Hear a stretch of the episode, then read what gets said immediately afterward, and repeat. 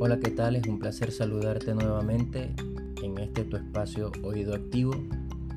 Quien te habla, tu amigo y hermano Héctor González, para compartir hoy el mensaje que lleva por título Un arma de doble filo.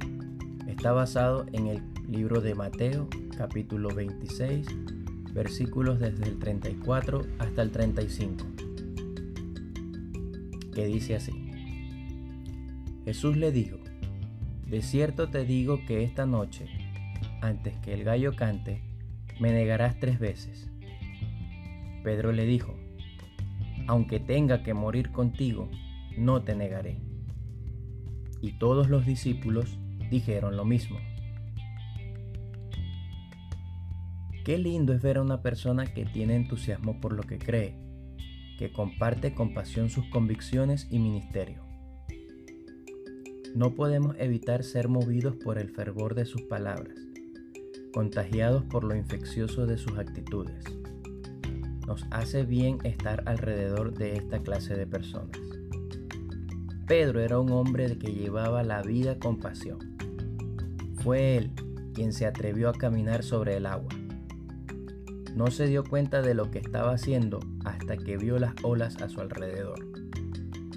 Él fue el que con su entusiasmo sugirió hacer unas enramadas en el monte de la transfiguración, aunque la palabra nos dice que no sabía lo que decía, como lo cita Marcos capítulo 9 versículo 6.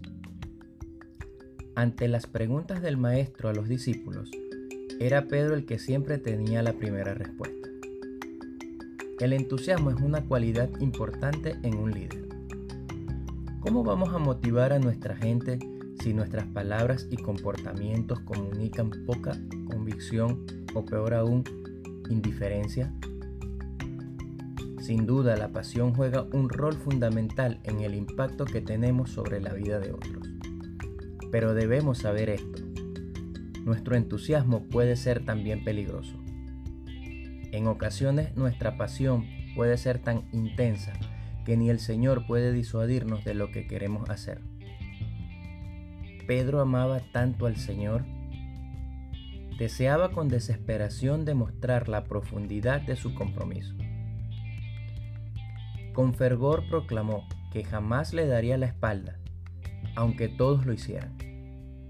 Cristo intentó dos veces hablar la verdad a su corazón, pero su pasión era tan intensa que ya no estaba abierto a recibir advertencias de nadie, ni siquiera del propio Hijo de Dios. Condimente con mucho entusiasmo todo lo que hace como líder. Celebre que usted es parte de una obra que ha nacido en el mismo corazón de Dios. Pero no olvide que su pasión no siempre es producto de la obra del Espíritu. Existen pasiones que son de la carne y pueden conducirnos hacia el desastre.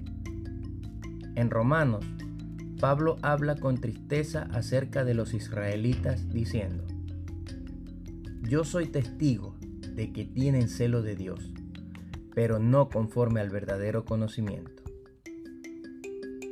¿Quién podría mejor que él testificar de esto? En su juventud había perseguido con fanatismo a la iglesia por amor al nombre de Dios. Qué importante es la pasión.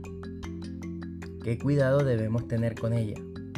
No sea una persona insulsa haga que la pasión sea una de las marcas que lo caracterizan como líder, pero no confíe a ciegas en el camino por el cual lo quiere conducir su pasión. Podría acabar haciendo aquello que jamás se hubiera imaginado, negar al Señor. Para pensar, ¿es usted una persona de pasión? ¿De qué manera se manifiesta esta pasión? ¿Qué elementos puede incorporar a su ministerio para asegurar que su pasión no lo lleve por un camino equivocado? Hasta aquí la reflexión de hoy. Te doy muchas gracias una vez más por haber estado escuchando.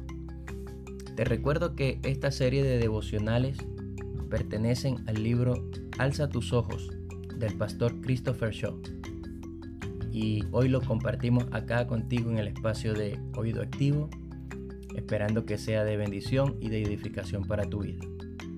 Te recordamos una vez más compartir nuestras redes sociales, arroba oído activo en las diferentes plataformas y que puedas visitar nuestra página web oídoactivo.com. Que Dios te bendiga y hasta una próxima oportunidad.